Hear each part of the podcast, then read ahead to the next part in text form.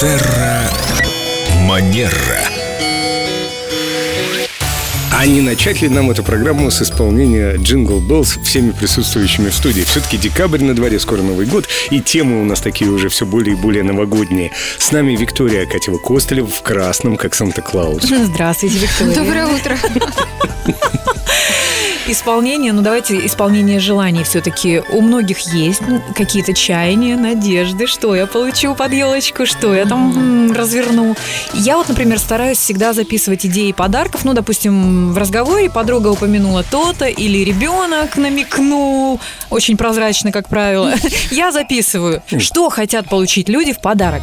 Замечательно, очень поддерживаю, тоже так делаю с недавнего времени. Действительно, если мы внимательно слушаем своих близких, как правило, они всегда скажут о том, на что они обратили внимание, что их заинтересовало, что им понравилось, на что откликнулась их душа, и у нас есть отличная возможность порадовать их чем-то, что попадет действительно в яблочко. Ну вот Семен, кстати, рассказывал в эфире, чтобы понять, чего хочет женщина, нужно с ней пойти э, в ювелирный магазин, и вот э, Например? витрина, у которой она остановилась, глаза ее засияли ярче бриллиантов, уже подсказка. Что-то у меня с памятью случилось.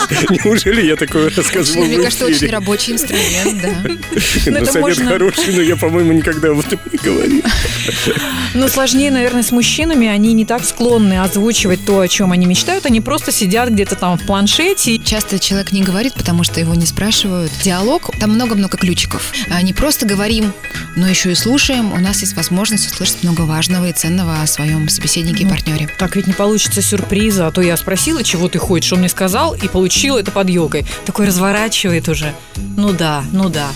А там сюрприз! Ну, во-первых, а, вы всегда можете, и пода- если, конечно, есть такая возможность, и подарить то, что хочет а, человек, если вы точно знаете о его желании, и подарить что-то от себя. Мне очень нравится идея некоторых мам. Я сижу на мамских форумах. Они рекомендуют не просто подарить подарок, а устроить какой-нибудь квест, чтобы ребенок нашел этот подарок. Кстати, папа тоже может вместе с ребенком поискать Да. и найти какую-нибудь мелочевку приятную.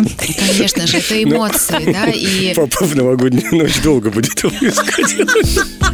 На самом деле способ вручения подарка действительно так же важен, как и сам подарок. И как вот Елена сейчас сказала, это может быть увлекательный квест, а может быть это какая-то история, связанная с этим подарком. То есть пусть это будет какая-то красивая преамбула, которая создаст вот действительно такое очень красивое окружение и наполнит ваш подарок глубоким смыслом и вашим теплом. Ну и здесь э, маленький нюанс еще добавлю, да, и, пожалуйста, не забывайте про подарочную упаковку. Это всегда часть подарка, ленты, подарочные пакеты, шуршащая бумага. Это всегда такое предвосхищение.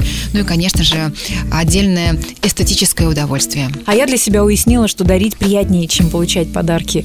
Ты подарил, и ты испытываешь такие колоссальные эмоции, особенно если ты уловил, чего хочет человек, и это совпало. Это просто счастье. Важно, да, чтобы человек, которому вы преподнесли подарок, он отреагировал, потому что это вот как такой обмен энергии. Вы подарили, вы поделились, и человек в ответ подарил вам свои эмоции, свой восторг, свою благодарность. И это, конечно, очень здорово.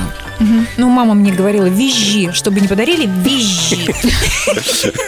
Я тоже вижу внутри себя, а не вслух. От того, что с нами Виктория Катева Костылева, наш специалист по хорошим манерам, этикету, подаркам по Новому году по всему на свете. Спасибо большое, Семен, мне очень приятно. Терра Манера.